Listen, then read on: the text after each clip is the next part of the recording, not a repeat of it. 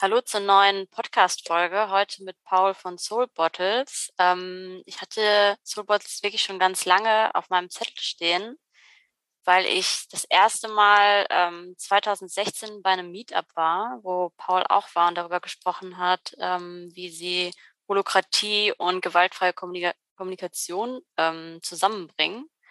Und seitdem äh, ja, beobachte ich immer wieder, was Soul Bottles so macht und sie tauchen überall in Berlin immer mal wieder auf im New Work-Kontext. Und heute ist es dann soweit und ich kann mit Paul mal sprechen. Schön, dass du da bist, Paul. Hallo, danke für die Einladung. Ja, und auch danke für die lieben Worte. Ja, also ähm, wir sind ja nicht alle in Berlin, ähm, mhm. die den Podcast hören. Also gehe ich davon aus, dass nicht jeder dich kennt. Vielleicht kannst du dich kurz vorstellen. Ähm, wer bist du eigentlich und was machst du bei Soul Bottles? Okay, also mein Name ist Paul Kupfer. Ich äh, bin jetzt 33 Jahre alt. Ich komme ursprünglich aus Berlin, bin dann äh, zum Studieren nach Wien gegangen, weil mein Abi zu schlecht war und äh, habe dann da, während ich Publizistik und Kommunikationswissenschaften studiert habe, äh, viel Zeit gehabt für, für andere Dinge und äh, habe unter anderem mit einem Freund, mit Georg Tane zusammen, äh, ein Projekt gestartet, wo wir, wo wir Trinkflaschen designt und verkauft haben. Also Unsere Idee war, dass wir eigentlich mehr Menschen motivieren wollen, Leitungswasser zu trinken, statt äh, abgepacktes Wasser zu kaufen. Also äh, Wasser vor allen Dingen in Plastikflaschen abgefüllt und dann durch die Gegend gekarrt, macht irgendwie 500 Mal so viel CO2 wie ein Liter Leitungswasser im Vergleich. Also der ist wirklich katastrophal in der Ökobilanz.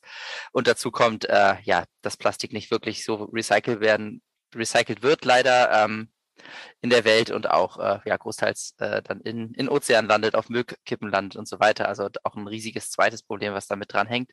Und so in seinem Alltag einfach auf Leitungswasser umzustellen und nicht mehr abgepacktes Wasser zu kaufen, war so ein sehr einfacher Weg für so zwei Studierende, die irgendwie aktivistisch was machen wollten. Ähm, und wir haben uns überlegt, es würden ja viel mehr Menschen machen, wenn diese Trinkflaschen, diese wiederbefüllbaren Trinkflaschen cooler aussehen würden. Wir hatten so den Eindruck, die meisten sehen langweilig aus oder sind für kleine Kinder mit Hello Kitty drauf oder so. Also haben wir selber angefangen bei mir im WG-Zimmer so Soul Bottles, also wir haben so, so haben wir das genannt, äh, die Flasche mit der Seele, die Soul Bottle. Äh, äh, so mit, mit keramischen Siebdruckfarben sozusagen zu bedrucken und dann äh, so auf Flohmärkten zu verkaufen. So ist das Ganze losgegangen und äh, dann ist ungefähr so ein Dreivierteljahr später äh, haben wir dann schon richtig Umsätze gemacht. Dann ist der erste Investor eingestiegen. Äh, dann gab es eine Crowdfunding-Kampagne um die erste maschinelle Produktion, also raus aus dem WG-Zimmer rein in die Fabrik sozusagen, äh, zu finanzieren.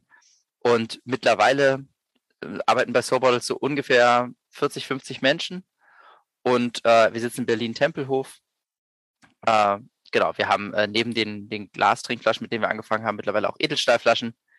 Die Mission ist aber grundsätzlich die gleiche. Wir möchten Produkte produzieren, die möglichst nachhaltig produziert sind, möglichst ökologisch und gleichzeitig aber auch äh, Menschen zu einem ja, äh, ressourcenschonenderen Leben motivieren. Genau, also ich habe tatsächlich auch eine Soul Bottle und äh, ah, mir gut. gefällt das natürlich auch sehr gut, wenn ich die immer mitnehmen kann und äh, dass die so schön dicht ist auch, ne? Mhm. Weil sonst hatte ich immer das Problem, ich hatte immer so alte Flaschen genommen, die sind dann öfter mal ausgelaufen, gerade wenn ich den Laptop irgendwie äh, ja. in der Tasche hatte, war das immer eine ungünstige Situation. Ja? Also von daher äh, bin ich damit auch ganz zufrieden. Ähm, in, bei dem Meetup, wo ich war, da kann ich ja. mich noch dran erinnern, da hattet ihr darüber gesprochen, auch von wegen, ja, wir sind jetzt selbst organisiert, wir arbeiten mit Holokratie.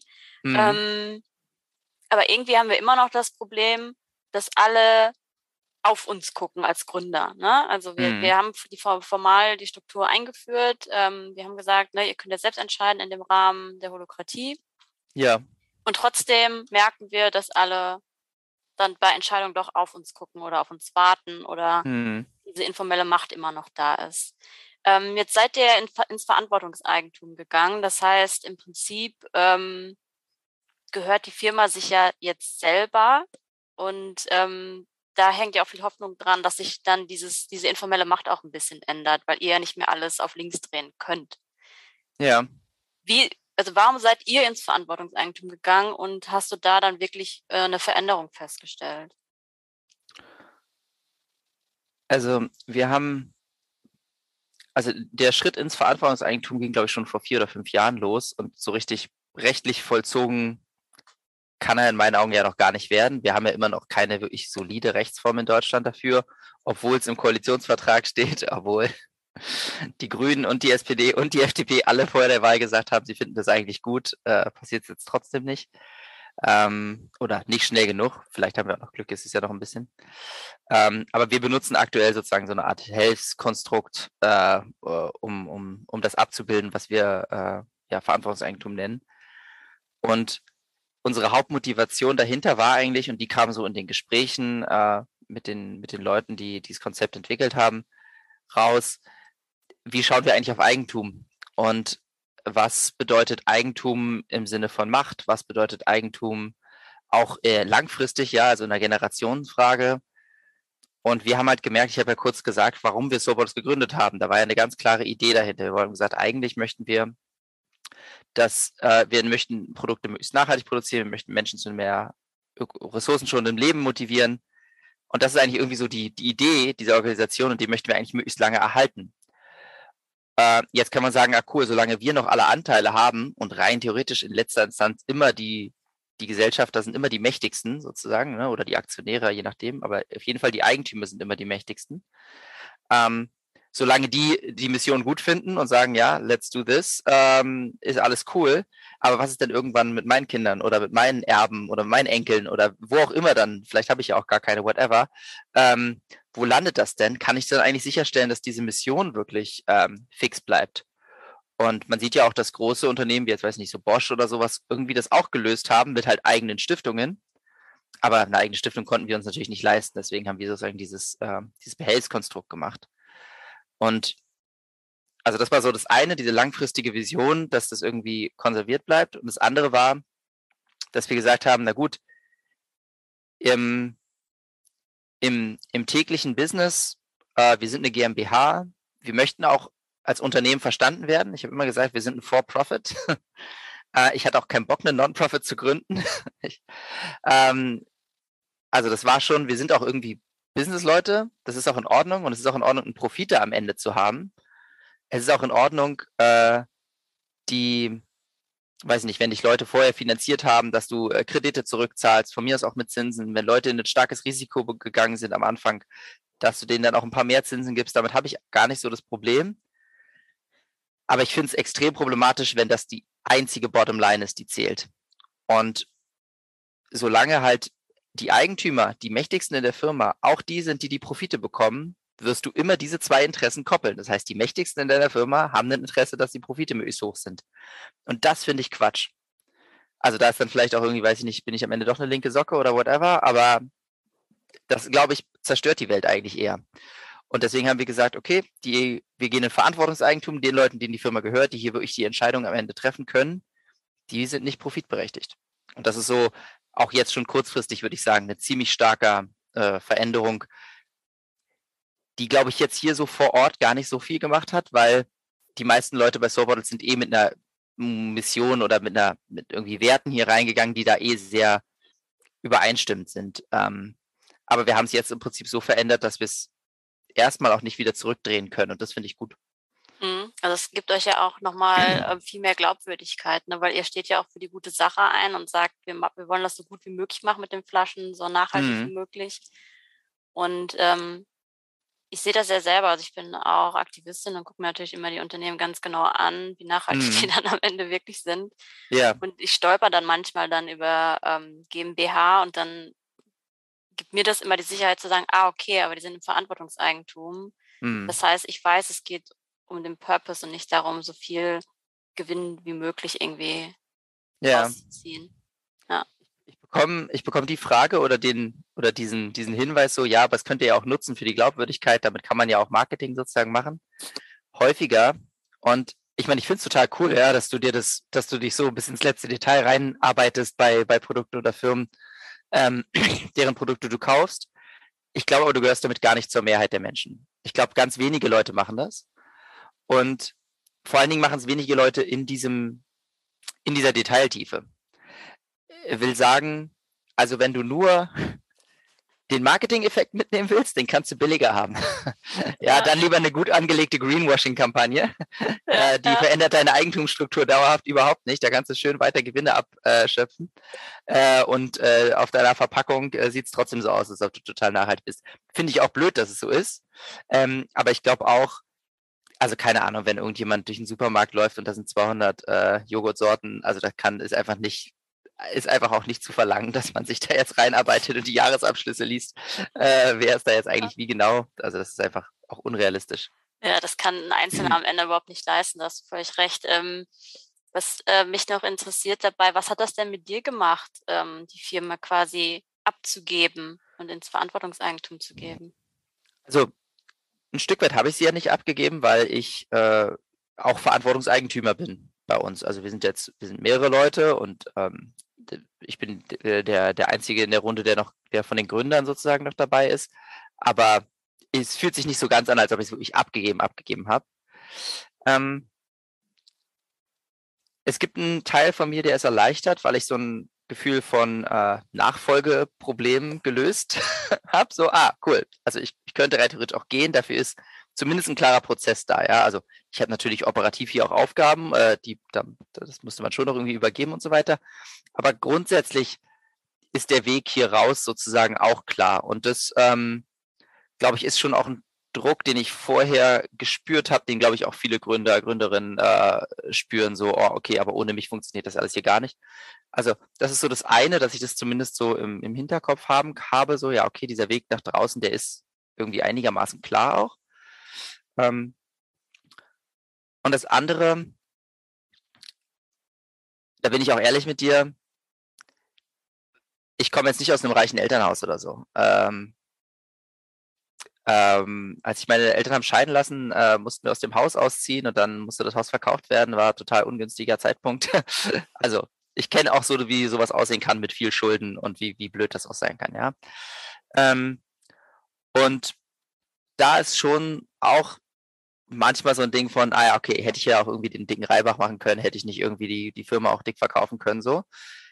Das kommt manchmal auch in mir hoch, ja. Also es ist nicht so, dass ich jetzt so total mit Reue darauf zurückschaue und sage, oh mein Gott, was habe ich da getan? Überhaupt nicht. Ich stehe dazu und wenn ich mir wirklich überlege, was sind meine Werte, wie sehe wie möchte ich die Welt sehen, alles fein. Aber ich finde es auch nur ehrlich zu sagen, ja, natürlich gibt es in mir auch so eine Stimme, die denkt, ah, fuck, ich hätte ja vielleicht sogar Millionär werden können. Naja. Ja, ja, also das kann ich mir gut vorstellen. Also ich habe das auch, ich bin, komme jetzt auch nicht aus einem reichen Elternhaus und dann ab und zu denke ich mir auch so, ach jetzt, ne, keine Ahnung, will ich mich nochmal irgendwie selbst verwirklichen und aber es fehlt natürlich das Budget oder so. Mhm. Ähm, dann denke ich mir aber auch so, ja, okay, gut, was macht Geld mit mir eigentlich, ne? Also brauche ich das wirklich, um das auszugeben oder brauche ich es nur für die Sicherheit? Also das ist wirklich ähm, Voll. Es ist sensibles Thema. ja, ja, Geld ist ein, ähm, ich habe so ein Buch mal gelesen, das heißt, glaube ich, 30 dreiste Lügen über Geld oder so. Und ähm, äh, das, das fand ich sehr, sehr interessant, weil man merkt, wie aufgeladen dieses der Begriff ist, aber auch ähm, äh, ja, dieses, dieses, dieses Zahlungsmittel oder wie auch immer.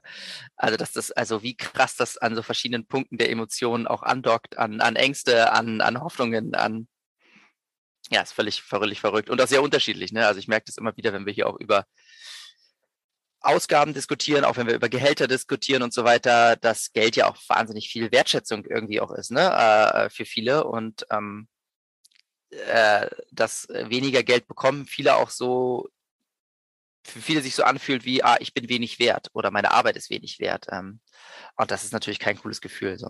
Mm, ja, ich denke auch bei diesem ganzen New Pay-Thema, dass es da wirklich ganz viel Zeit und Raum für Austausch braucht und Verständnis füreinander.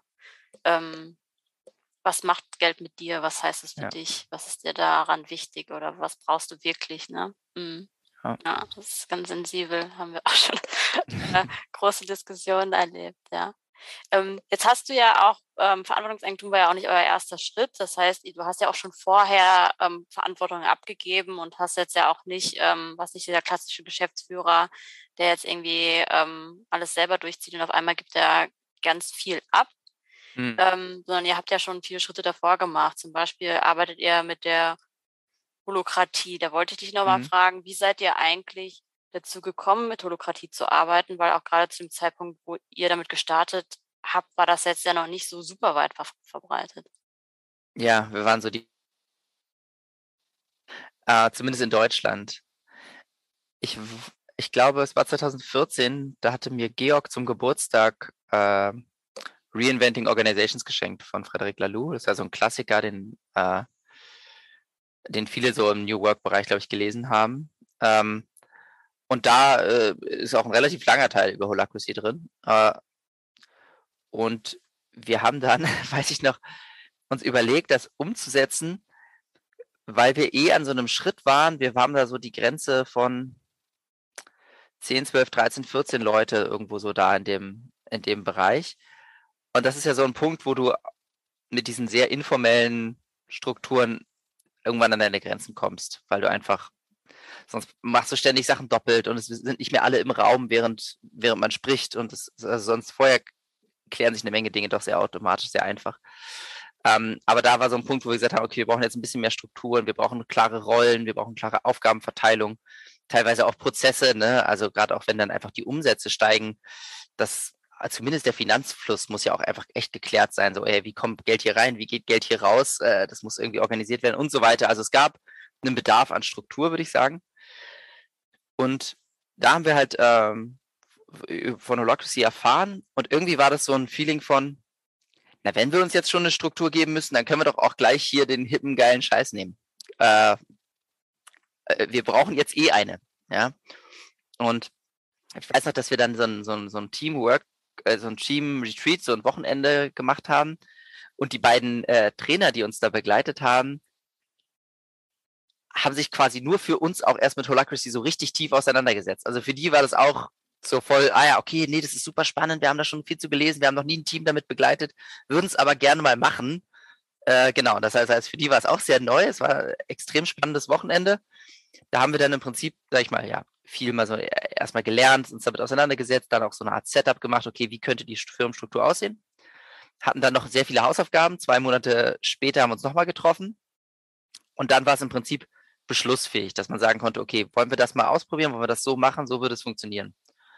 Ähm, das haben wir dann als Gruppe beschlossen, ja, für erstmal ein halbes Jahr. Also wir haben gesagt, es ist, dauert sechs Monate und dann stellen wir wieder die Frage, fanden wir das jetzt gut oder nicht gut?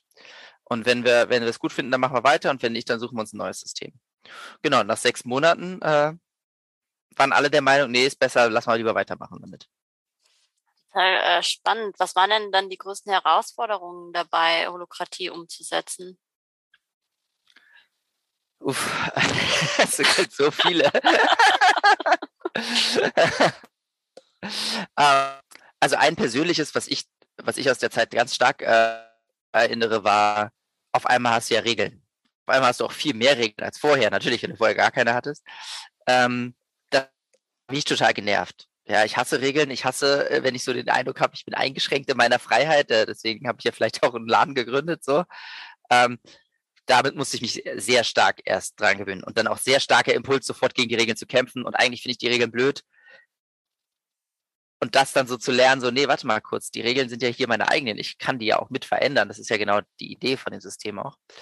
Ähm, ja, das hat mir auf jeden Fall gebraucht und das war auch äh, Frustration, nicht nur bei mir, aber da weiß ich es auf jeden Fall, dass da war. Hm.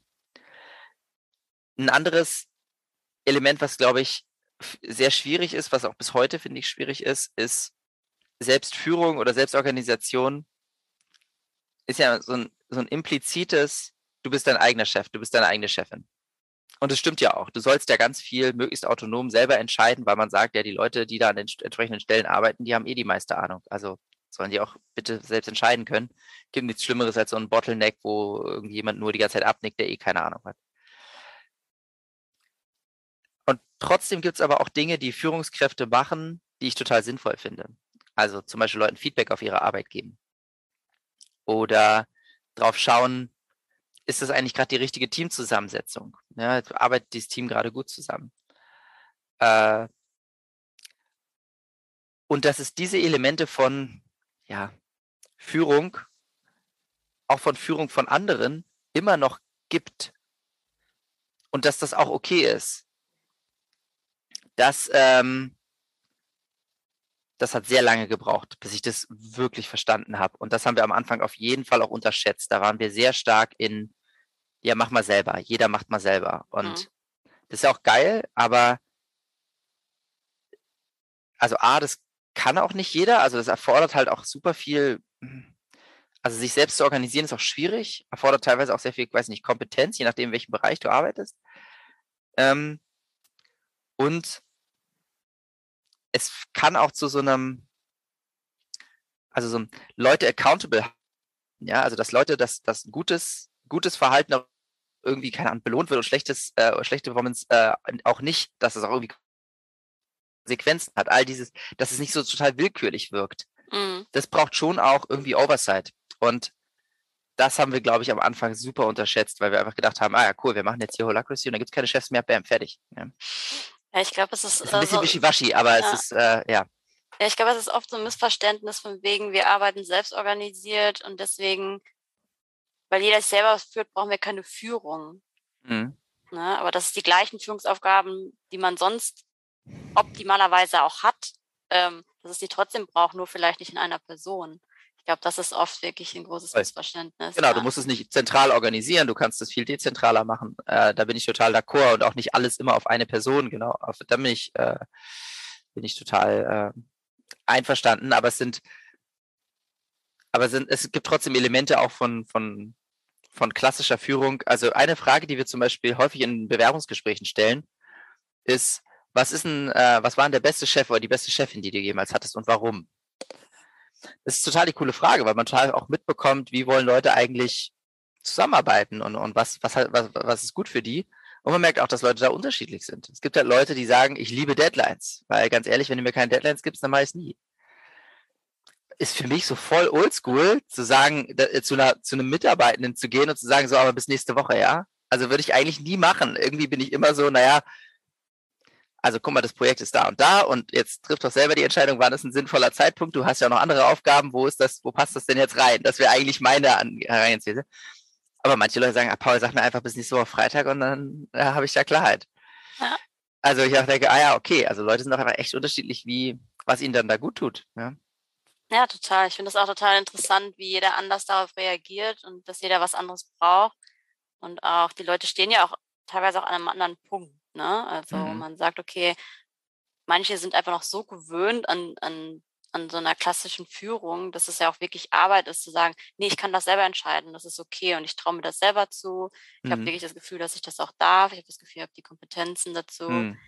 Ähm, das hat ja auch ganz viel damit zu tun, äh, mit sich selber auch mal zu arbeiten und zu gucken, wer bin ja. ich eigentlich, was will ich eigentlich. Ja. Ja. Ja, Jetzt ähm, arbeitet ihr ja schon länger mit Holokratie und ich höre mhm. oft in den ganzen Gesprächen ähm, von wegen, ja, du kannst mit Holokratie starten, aber dann musst du das alles ähm, an die eigene Organisation anpassen und dann ist es am Ende das ein eigenes System. Wie ist es bei euch?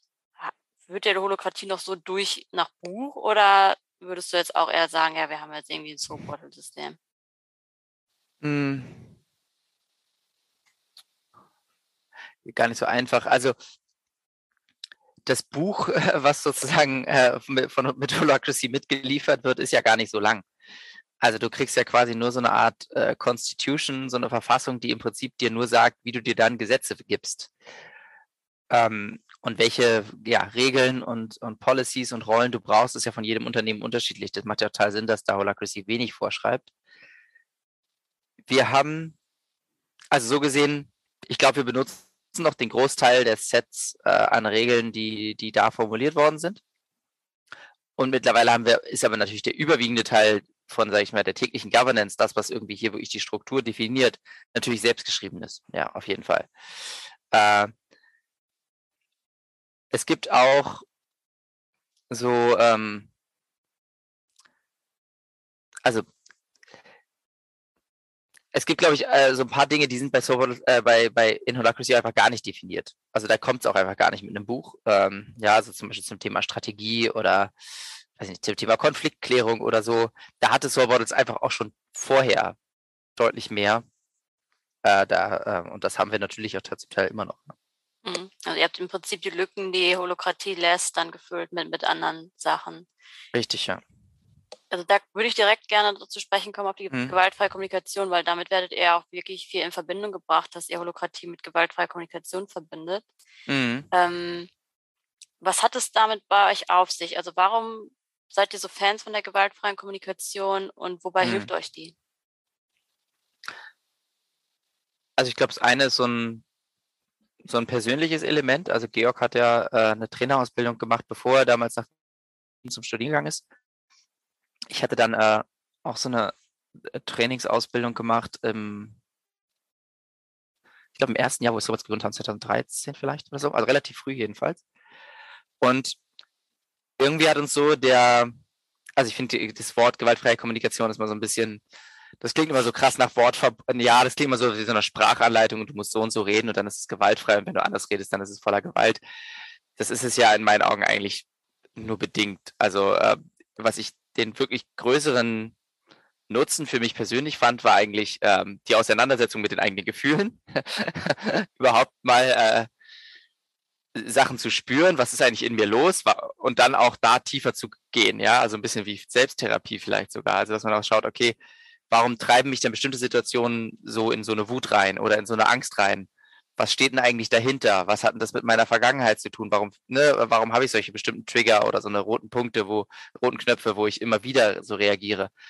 Und daran dann irgendwie auch zu lernen und, und, äh, und, und zu wachsen, das ist für mich vor allen Dingen gewaltfreie Kommunikation. Das hat gar nicht so viel mit, wie ich mit anderen Leuten rede, zu tun. Das hilft auch da, weil man natürlich, wenn man weiß, wie man selber unterwegs ist und wenn man lernt auch, wie andere Leute ähm, äh, Gefühle und Bedürfnisse haben, dass man dann bestimmte Sachen auch, glaube ich, so eher ausdrückt, dass sie ankommen und weniger verletzen, auf jeden Fall. Aber ja, das ist für mich eher noch so ein, ähm, genau, also das, der, der Stärke, der größere Nutzen habe ich eigentlich von diesem Persönlichkeitsentwicklungsteil. Und das haben Georg und ich, weil wir halt beide diese, uns damit beschäftigt haben, ich hatte ja auch Kommunikationswissenschaften studiert, irgendwie sehr verbunden, also auch in so einer Freundschaft. Also ich glaube, ich hatte äh, vor der Zeit, äh, wo, wo, wo, ich Georg kennengelernt habe, wir haben zeitweise auch zusammen, zusammen gewohnt in Wien und äh, dann in Berlin nochmal. Also wir sind halt auch einfach, das hat auch einfach eine enge Freundschaft äh, verbunden. Und da auch so offen über alle Arten von Gefühlen zu sprechen, fand ich wahnsinnig verbindend, fand ich wahnsinnig stark, ja.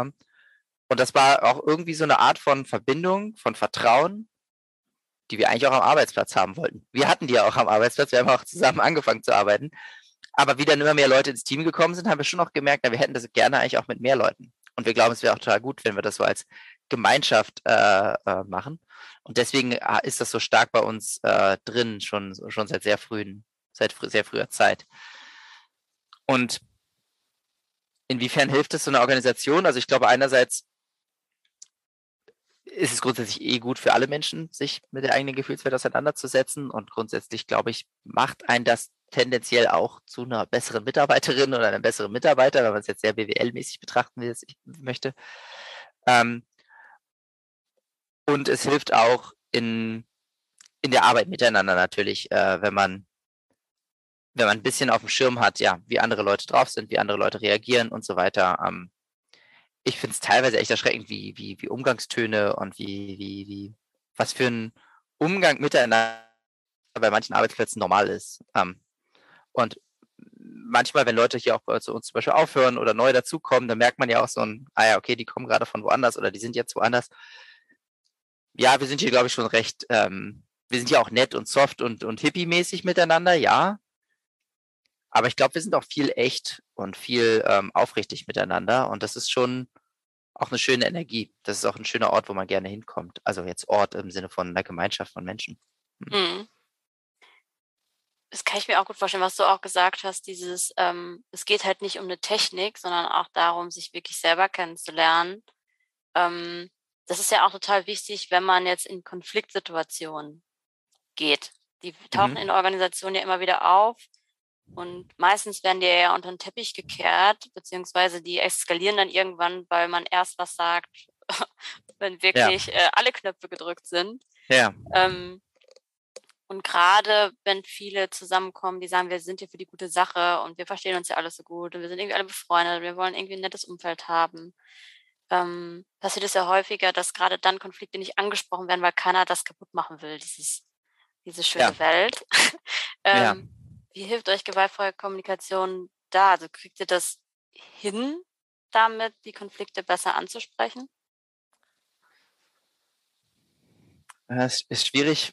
Also besser als wer? Ähm, äh, besser als der Durchschnitt, würde ich sagen. Ja, wahrscheinlich schon, ja. Ähm, und es ist aber trotzdem, also das, was du da so als, als, als Problem oder so als Phänomen skizziert hast, so eine, irgendwie so eine Harmoniesucht, wo man dann doch Sachen nicht anspricht, weil es ja gerade so schön ist miteinander, das ist auf jeden Fall bei Serverless auch so. Äh, also mhm. auch, merke ich auch selber, ja. Ähm, das, und es ist vielleicht auch gekoppelt mit Holacracy und GFK zusammen, weil ähm, äh, weil du dann auch so eine, ja, so eine Art von kollektiver Führung, oder es ist nicht so ganz klar, ne? In manchen, in manchen Kreisen bin ich sozusagen der Vorgesetzte, in anderen Kreisen habe ich den Vorgesetzten und die Rollen sind aber durcheinander und so weiter. Also auch diese Verhältnisse sind ja etwas unklarer als jetzt in so einer ganz starren Hierarchie. Ähm, und das macht sowas auch schon schwer, würde ich sagen. Also auch noch schwerer, weil sonst ist es sehr klar, weiß nicht, wenn du ein Team hast, sind fünf Leute, das sind ganz klar dein Team und du bist auch dafür zuständig, äh, Konflikte zu klären, dann, wenn es da Konflikte im Team gibt, ne, und dann setzt, musst du dich jetzt hinsetzen. Das ist halt alles sehr klar. So, und das ist, würde ich sagen, in so einem selbstorganisierten Setting etwas unklarer.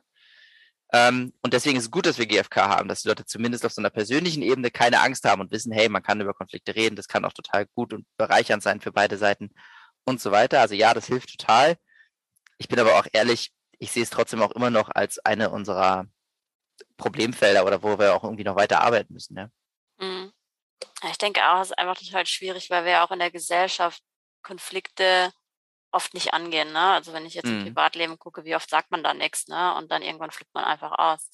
Ähm, ja. Gerade auch in den in, im Beschäftigtenverhältnis, ich meine, die Leute verdienen ja immer noch Geld mhm. bei euch. Ne? Also da ist man ja auch nicht ganz so frei, wie man sich das immer wünscht. Ja, auf jeden Fall. Na klar, es herrschen auch, es herrscht immer noch auch Macht, Machtgefälle äh, und äh, all das, ja, ja, klar. Ja. Jetzt ist ja oft auch, ähm, gibt es dieses Vorteil, gerade wenn man mit Holokratie arbeitet oder in dieser ganzen New mhm. Work Bubble, ähm, das ist nur was für so studierte Leute, mhm. ähm, die irgendwie ähm, schön die ganze Zeit vor ihrem PC sitzen mhm. und ähm, sowieso nichts Richtiges machen. Ähm, jetzt seid ihr eher zweigeteilt, ne? ihr habt mhm. ja auch Leute, die packen eher richtig an und machen richtig praktische Sachen. Ähm, die sind, haben vielleicht jetzt nicht äh, den schicksten Studiengang besucht, mhm. ähm, sondern vielleicht einfach eine Ausbildung gemacht.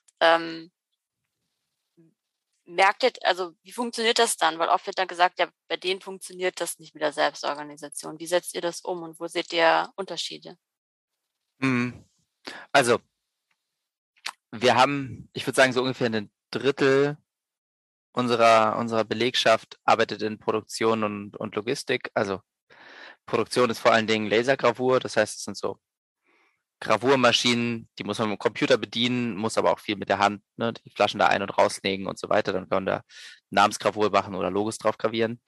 Und äh, Logistik ist bei uns vor allen Dingen Fulfillment und ähm, Kommissionierung. Also die, die Sorbottle kommt ja in Einzelteilen bei uns an und wird dann zusammengebaut und dann, äh, ja, je nachdem, äh, wer bestellt hat, äh, verschickt, äh, Versandkartons, äh, Paletten packen und so weiter. Also mh, mm, das ist so das was du wahrscheinlich meinst mit, das sind Menschen, die nicht so viel im Büro arbeiten, sondern eher äh, anpacken.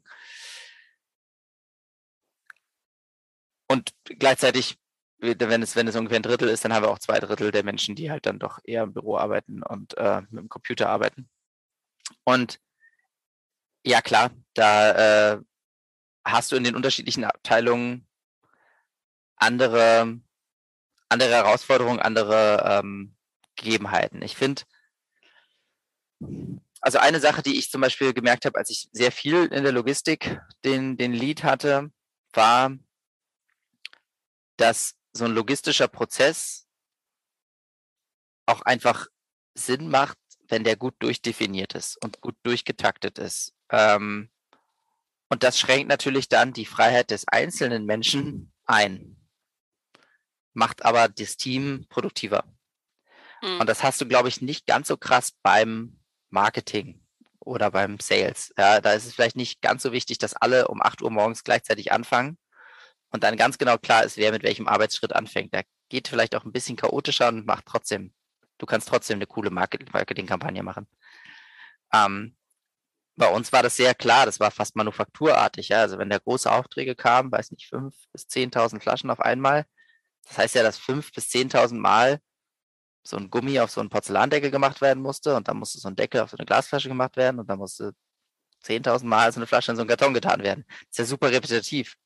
Das macht total Sinn zu sagen, hey, wir machen das mit vier Leuten, die wir genau so um den Tisch rumstellen und du machst genau diesen Schritt und dann gibst du weiter nach da.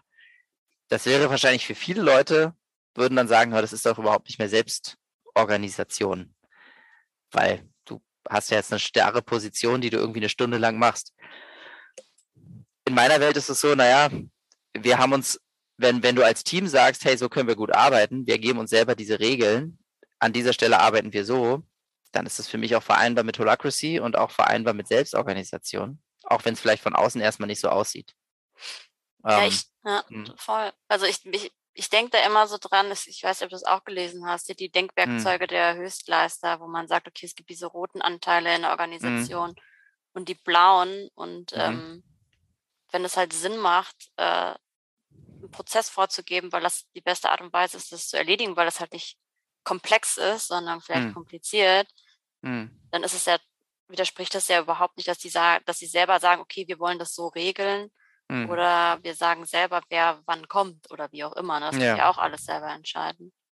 Das finde ich auch immer wichtig, nochmal zu sagen, Selbstorganisation heißt nicht mhm. Chaos und jeder muss ich ständig dem alles selber wieder neu ausdenken. Genau. Und gleichzeitig, du hast ja auch so angesprochen, irgendwie so, dass das auch so ein, ja, so ein privilegiertes Ding ist mit, mit äh, Leuten mit fancy äh, Studienabschlüssen und so weiter. Das finde ich ist schon ähm, ja auch ein Punkt, den man, den man, den man spürt, wenn du also es geht ja auch um, weiß ich nicht, um, um, um Teilhabe zum Beispiel. Also wir haben in der Logistik auch Leute, die haben, die haben gar nicht studiert, die können, die haben auch nicht Deutsch als Muttersprache, ja, die, die, die strugglen schon mit, mit, mit, der, mit der deutschen Sprache geschrieben und gelesen. Äh, für die ist es natürlich mega schwierig, sich in so einen Text wie, wie so eine Holacracy Constitution einzulesen, die ja dann zum Teil auch noch irgendwie auf Deutsch und Englisch ist. Und ja, äh, also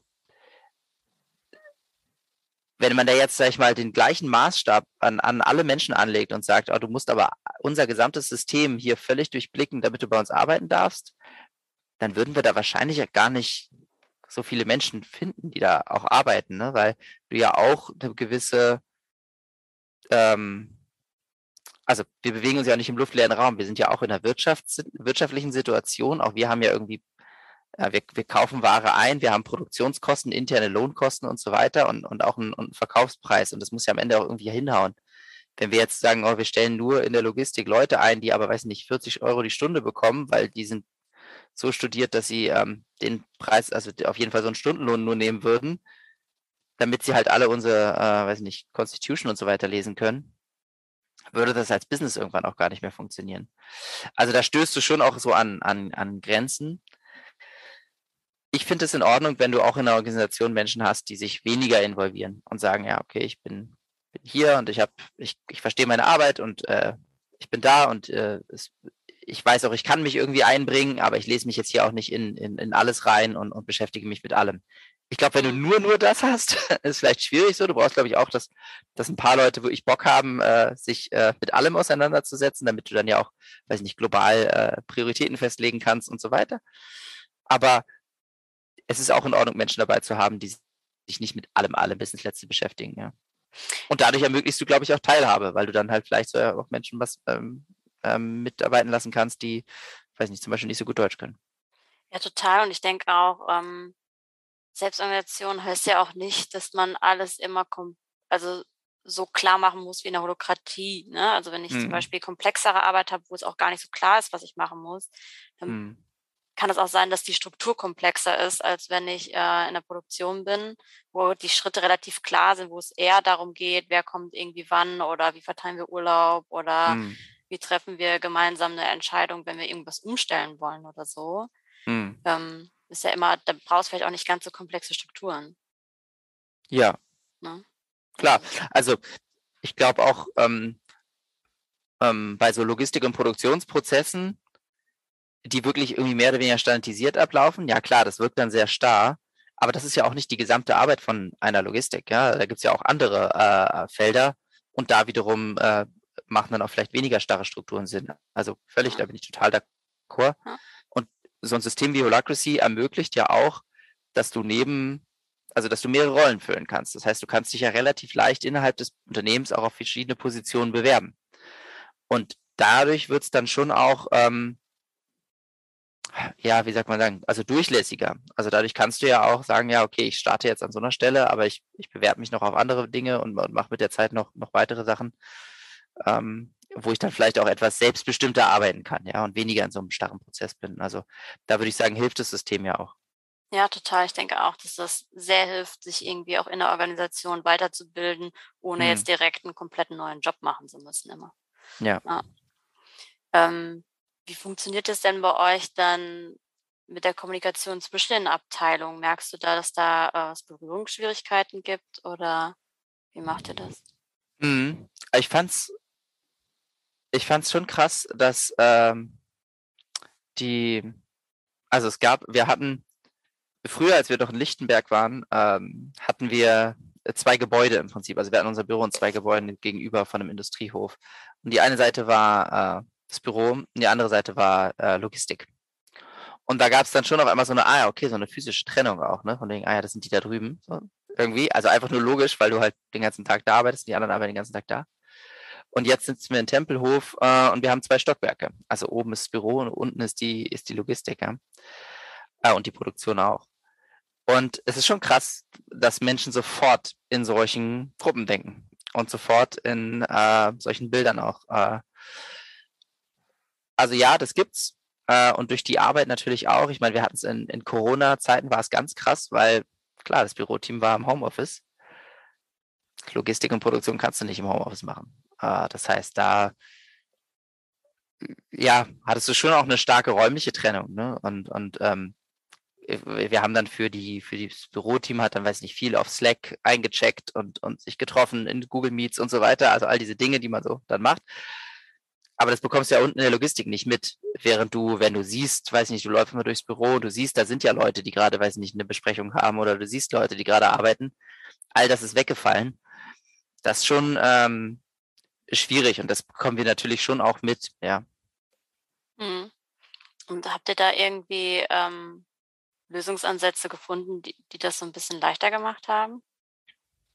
Also wir haben sehr, ähm, also gerade so bei Team-Events und so, versuchen wir sehr inklusiv zu sein. Also wirklich zu sagen, nee, es sind jetzt hier alle eingeladen, es gibt hier keine Mitarbeiter-Level oder so, sondern das ist jetzt hier für alle. Ähm, ich weiß, wir hatten auch schon Teamtage, wo wir also sowohl einen Arabisch-Synchronübersetzer äh, dabei hatten, als auch jemanden, der Englisch äh, synchron übersetzt hat. Einfach damit wir auch, weil wir echt wollten, dass auch alle irgendwie ähm, entspannt zuhören können. Äh, also sowas haben wir schon gemacht und es war natürlich ein extra Effort, den man da irgendwie auch dann auch finanziell und so weiter, aber das fand ich schon gut, dass wir das versucht haben. Ähm, und sonst, also es gibt im Prinzip äh, in, in, in, in, jeder, in jeder Abteilung hat ja immer so eine Art äh, Lead-Link, im, im, also so ist der, der Begriff, das ist so oder Circle Lead manchmal auch. Also im Prinzip jemand, der innerhalb dieses Kreises oder der Abteilung dann zuständig ist, wer macht eigentlich welche Rolle und was sind die Prioritäten. Und für gewöhnlich ist dieser Circle Lead auch Mitglied des übergeordneten Kreises. Also in dem Fall jetzt im GCC, in unserem General Company Circle, was so ein bisschen wie die Geschäftsführung ist, sitzen all diese Circle Leads aus allen Abteilungen. Das heißt, da, das ist eigentlich das, wo wir, sag ich mal, die strategischen, weitreichsten Entscheidungen für die Firma treffen. Und da sitzen ja sowohl die ganzen Leads aus Marketing, aus Sales, aus Produktion, aus Logistik, aus Business Development sitzen alle da. Und zusätzlich zu diesen Leads dann auch nochmal Representational Links, also äh, Leute, die gewählt worden sind. Also fast so ein bisschen Betriebsrat-Style, dass jede Abteilung also auch nochmal Leute wählt, die auch nochmal dann in diesem Team sind. Und dadurch haben wir schon auch so eine Art Repräsentation. Jetzt natürlich nicht perfekt von den Zahlen her, aber schon in so eine Richtung, dass wir schon merken, ja, nee, auch an diesen, an diesem äh, Tisch und an diesen Diskussionen und sind auch abstimmungsberechtigt und all das, ähm, äh, sind auch diese äh, Abteilungen alle gleichermaßen ähm, vertreten. Und das macht auch Diskussionen dann deutlich besser, weil du dann schon auch merkst, ah, da kommen auch andere Sichtweisen rein. So, ja, warte mal kurz, aber das macht Sinn, wenn ihr im Homeoffice ist, aber nicht, wenn man hier ist und so weiter. Ne? Also Sachen, die vielleicht auch leicht vergessen werden dann Mhm. Wenn man da nur so im, weiß nicht, Elfenbeinturm oben sitzt und das sind nur die drei, vier Leute, die, so wäre es jetzt bei uns eh nicht, aber du weißt, was ich meine, ne? dass man mhm. dann so mhm. völlig ähm, abgelöst ist von der, von der Arbeitsrealität von vielen. Ja, ist schon spannend, dass ihr das quasi so auf, auf diese Art und Weise ähm, anpackt und trotzdem sagt, nee, die gehören dazu und die dürfen auch selbst organisiert arbeiten. Also das sehe ich auch nicht überall. Also von daher finde ich das ziemlich cool. Jetzt auf Hinblick auf die Zeit. Du musst jetzt ja gleich ja. gehen. Ähm, ich hätte natürlich mhm. noch eine Million Fragen, aber ähm, ich weiß, dass du sehr beschäftigt bist. Deswegen würde ich einfach ähm, vielleicht eine letzte Frage. Wenn du eine Sache jemandem raten würdest, der sagt, ich möchte mit meiner Firma eine Selbstorganisation starten. Mhm. Das ist natürlich jetzt eine sehr schwere Frage, aber was würdest du raten?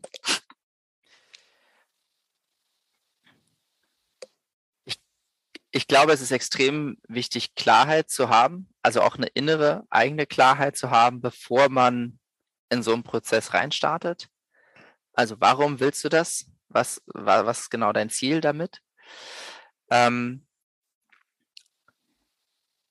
und also je nachdem, wie groß das Team ist, aber also ich habe vorhin den Prozess beschrieben, wie wir das eingeführt haben. Und ich glaube, ich bin kein Fan, jede Entscheidung immer zu so einem Gruppending zu machen, ja, und dann endlos in solchen Konsensrunden zu sitzen und jeder kann Veto geben, weil er irgendwie gerade schlechte Laune hat, finde ich total nervig. Aber wenn du wirklich ein System einführen möchtest bei dir äh, von Selbstführung und das Team hat da gar keinen Bock drauf, dann don't do it. Also hm.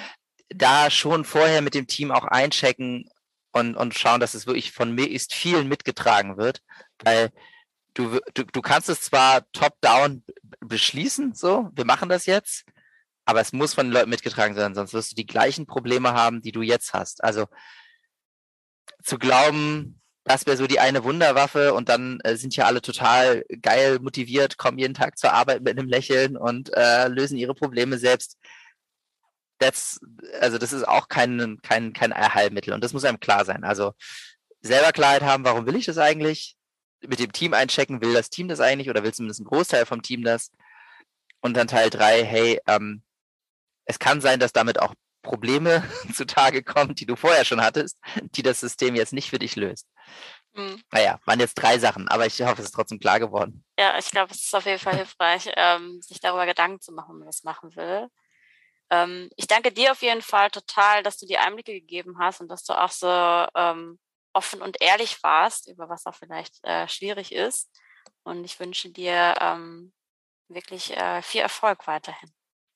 Ja, Dankeschön. Dir auch.